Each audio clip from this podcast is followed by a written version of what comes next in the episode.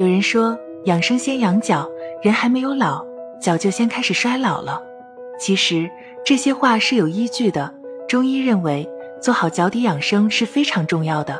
养生的时候，最后好是先养脚，通过刺激脚底，可以促进全身血液循环，达到延年益寿的效果。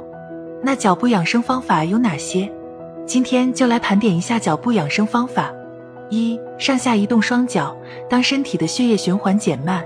就会导致器官功能障碍，从而导致食欲下降和头痛。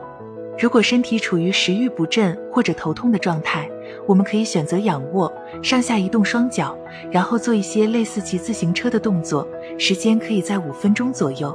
这样可以促进全身的血液循环，拉伸膝盖内侧和小腿的肌肉，缓解腿部疲劳，促进睡眠。二、按摩脚底。大家都知道，脚底离心脏最远。当外周血液循环受阻时，会导致失眠。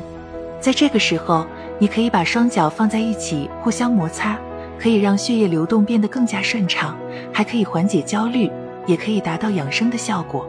因此，平时没有事情做的时候，我们可以按摩脚底，促进血液循环。三、用脚转动网球。第一件事是坐在椅子上，用脚转动网球。当你觉得脚累的时候，网球会不断的刺激你的脚底。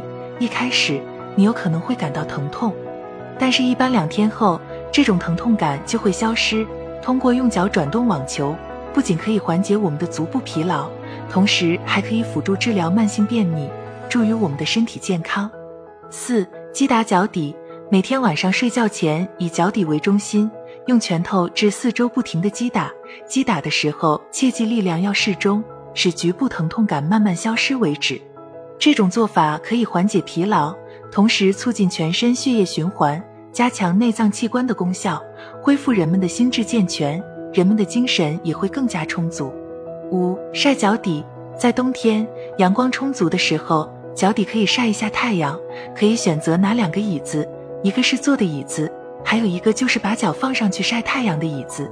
因为阳光中的紫外线能给脚底带来良性刺激，加速我们的新陈代谢，增强内脏功能，增强人体抵抗力，减少感冒次数，也让身体产生了一定的抵抗力。六、按压脚底。平时我们可以对脚跟进行一些刺激，可以缓解久坐的驼背。背部弯曲的主要原因是脊柱两侧支撑脏器重量的肌肉力量较弱，只有通过刺激脊柱两侧的肌肉。我们的背部才能变得更加强壮。脊柱两侧的肌肉主要通过膀胱连接到脚后跟，因此刺激脚后跟可以改善这种状况。当人们在平时洗脚时，他们可以用刷子摩擦脚底，这可以在一定程度上刺激他们的脚底，促进荷尔蒙的分泌，使脚部的皮肤更白嫩。